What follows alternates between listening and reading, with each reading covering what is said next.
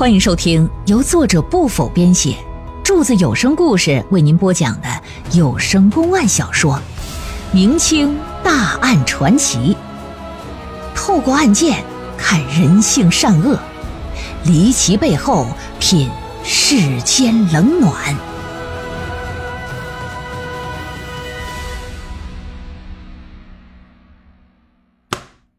他这一口咬定艾长生可不干了。心急火燎说：“你胡说，我根本没去过冯家。大人，您可千万不要听他的污言呢，他一定是冯家河找来的。此人是别有用心，请大人给他治诬告之罪。”赵子豪，你可知诬告的后果？小人知道，但小人所言字字属实，愿意承担一切后果。你看这小子还摆出一副光明磊落的样。老爷一脚，艾长生，你到底是招还是不招？我这小小人我根本没去过，您您让我招什么呀？大人，大人，我真是冤枉的。给你机会你不珍惜呀，那就别怪本官无情。来呀，上家棍！给这就用上家伙事儿，那疼的那就别说了，差点没死过去。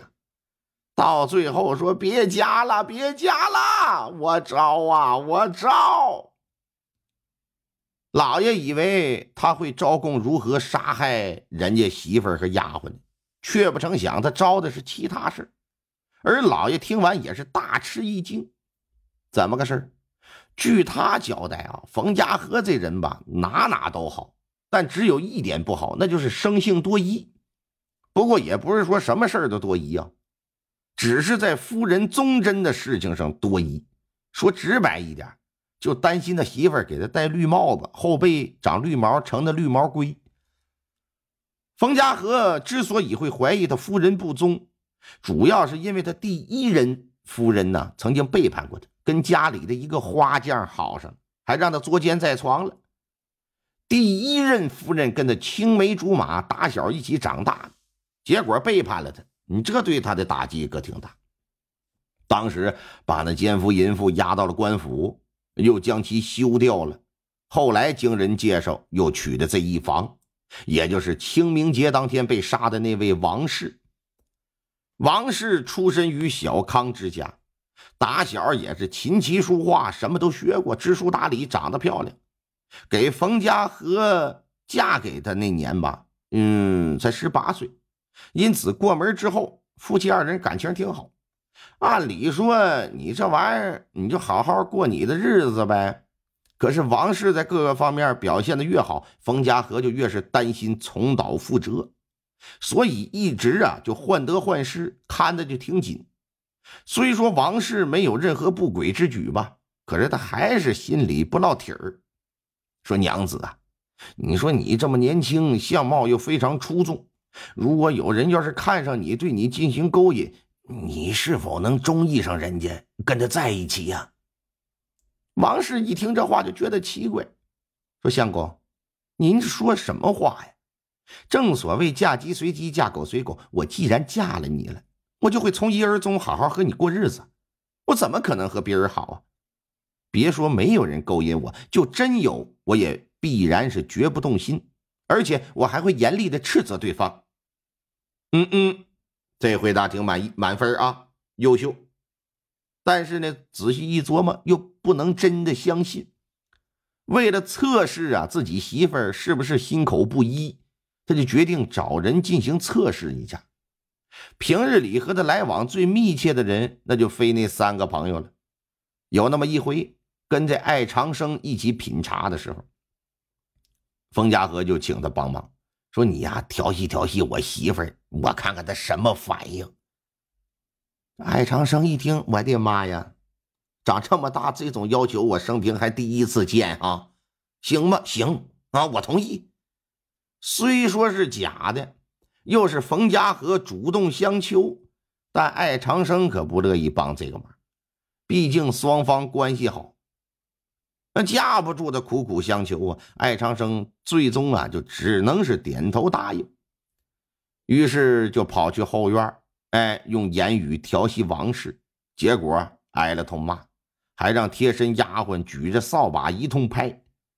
事后呢，王氏就把艾长生调戏他的事跟封家和就讲了，还告诉他说：“老爷，以后你少和那种朋友不三不四的人来往。”封家和并没有因此就放心。听完王氏对艾长生的控诉之后，他就说：“说艾长生啊，是我朋友，又是在咱家对你进行言语调戏，这终归是有所忌惮的，他不敢大开大合。”而且他也不是一个胆大包天的人，这要是倘若碰上一个天不怕地不怕的主，真要是拿刀威胁你，你能做到誓死不从吗？我我当然能做了，妾身可杀不可辱，宁愿一死，也不会让人污了我的名节。冯家和还是不信他真能做到，这就又找来果俊雄，让他拿着刀逼着媳妇儿，看看他是有什么样的反应。这一日，果俊雄啊，在冯府下棋，下了几盘，冯家和给他使了个眼色，意思啊，是时候表演真正的技术了，来吧。果俊雄呢，电不宁腰，提着刀到了后院。当时丫鬟不在身边，王氏正一个人跟房间里做针线活呢。果俊雄见状，跑到房来，亮出匕首，一副色鬼的模样，淫笑着就往前逼近。王氏见了是毫无畏惧啊，那就犹如飞蛾扑火一般，朝着果俊雄就撞上去，那架势好像我要跟你同归于尽。吓得果俊雄是撒腿就跑，匕首掉在地上都浑然不觉。他走了之后，冯家和就假装啥事也没发生，就到了后院。王氏气的那就腮帮子鼓鼓着，说：“相公，先前的艾长生对我进行言语调戏。”事后我就劝你，你别和他来往，交友要谨慎。你说今儿个这哪成讲啊？那果俊雄又拿刀逼着我，啊，对我想要欲行奸淫之事。结果我迎刀冲上去了，他却胆怯了，吓得应着刀就跑了。嗨，前有艾长生，后有果俊雄。我说，您这朋友怎么都是这个样？您要是接着和他们来往，这以后指不定可要出什么事儿啊！哎，既然有这样的事儿，真乃是实在可恶。娘子说的是啊，今后我断不会与他们来往。呃，不过相公有话直言。不过那果俊雄也不是什么胆大之人。今日如果不是他一人，而是几人一起对你实施奸淫，娘子你又当如何呀？